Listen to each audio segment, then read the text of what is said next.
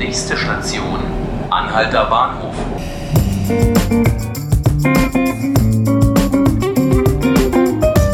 Ja, herzlich willkommen, liebe Zuhörerinnen und Zuhörer zu 5 Minuten Berlin.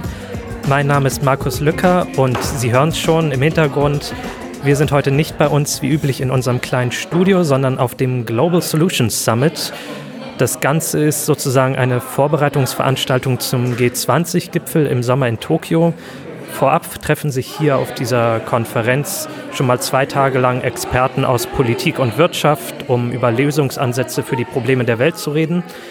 Mit dabei ist aber auch eine Gruppe von jungen Leuten, die sogenannten Young Global Changers. Die meisten davon sind so zwischen 20 und 30.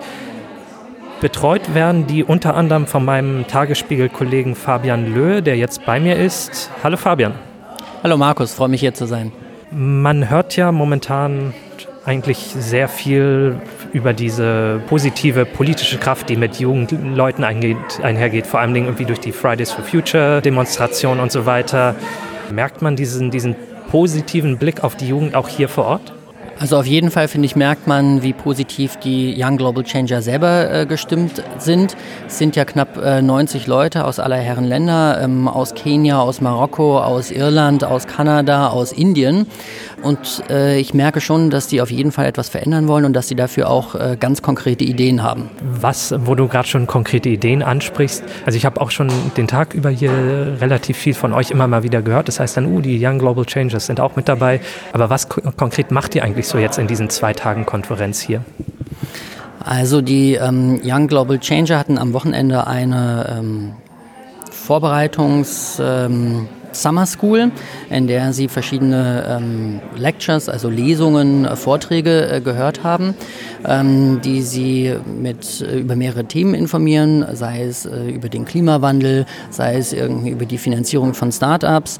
Und jetzt auf dem Summit selber ist es so, dass äh, ein Drittel der Young Global Changer, also etwa 25 Leute, mit meiner Kollegin Ruth Ziesinger und mir hier zusammen sind, um später über den Summit zu schreiben, auf Englisch, journalistische oder journalistisch ähnliche Texte. Und ähm, ja, da besprechen wir mit denen den, den Zuschnitt ihrer Themen, was genau sie äh, interessiert, wo sie vielleicht irgendwie noch tiefer einsteigen könnten, äh, mit wem sie reden sollten diese Dinge. Und es ist so, dass auf dem Summit selber die Young Global Changer äh, immer jeweils die erste Frage bei den jeweiligen Panels stellen können.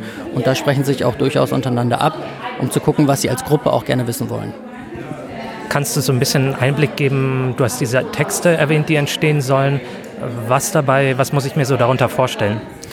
Also was sich so durchzieht, meiner Einschätzung nach, ist, dass die Young Global Changer der festen Überzeugung sind, dass äh, das Thema Frauen und Frauenrechte unterrepräsentiert ist. Sie kritisieren zum Beispiel sehr stark, dass es äh, viele Panels gibt, auf denen nur Männer sind oder sehr wenig Frauen.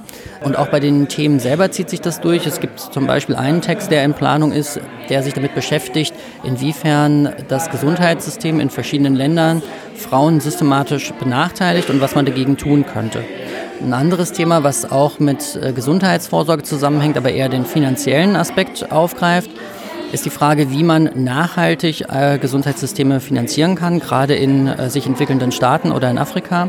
Was ich besonders spannend finde, ist, dass einige Young Global Changer da auch auf äh, Projekte gestoßen sind, wo künstliche Intelligenz eingesetzt wird, um Gesundheitssysteme nachhaltig zu finanzieren. Mir ist vorhin auch eine von euren Young Global Changers während einer Veranstaltung begegnet. Das war eigentlich eine Runde darüber, wie sich östliche und westliche Perspektiven miteinander vereinbaren lassen.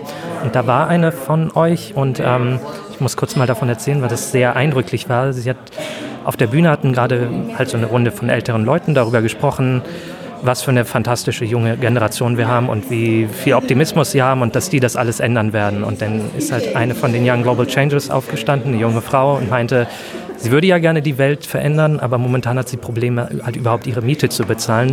Sie würde gerne was in der Politik machen, aber dort wird sie erst anerkannt, wenn sie ab 60 plus ist. Und da habe ich mich gefragt, wie viel kriegst du eigentlich hier, wenn du mit den jungen Leuten arbeitest, von diesem Frust mit, dass es halt nicht bloß den Optimismus gibt, wir können alles ändern, sondern auch, wir müssen immer gegen die Fehler unserer Vorgängergeneration ankämpfen. Also die Einschätzung würde ich zum Teil teilen. Ähm, es ist so, viele Young Global Changer beklagen, dass in der Politik und auch in der Wirtschaft eigentlich Probleme nur beschrieben werden, aber nicht tatsächlich an konkreten Lösungsansätzen gearbeitet wird. Beispielsweise haben Sie das kritisiert äh, beim Klimawandel und beim Klimaschutz dass dort die Probleme beschrieben werden, aber ähnlich wie das ja auch ähm, bei den Demonstrationen Fridays for the Future ist, nicht konkret darüber gesprochen wird, wie man das Problem nun lösen kann. Da stelle ich fest, dass äh, die Young Global Changer umgekehrt absolut in den Startlöchern stehen. Ähm, die haben wirklich den, um das englische Wort mal zu benutzen, den Drive, die, die wollen was bewegen. Und ähm, dass sie jetzt frustriert sind, das könnte ich nicht sagen. Trotzdem vielen Dank, Fabian, für deine Einschätzung. Ich danke dir. Das war 5 Minuten Berlin, der Podcast des Tagesspiegels, diesmal vom Global Solutions Summit. Es geht bei uns auch heute am Dienstag weiter mit der Berichterstattung online per Blog. Es kommt unter anderem Angela Merkel heute. Vielen Dank, dass Sie eingeschaltet haben. Mein Name ist Markus Löcker. Ich wünsche Ihnen noch einen schönen Tag.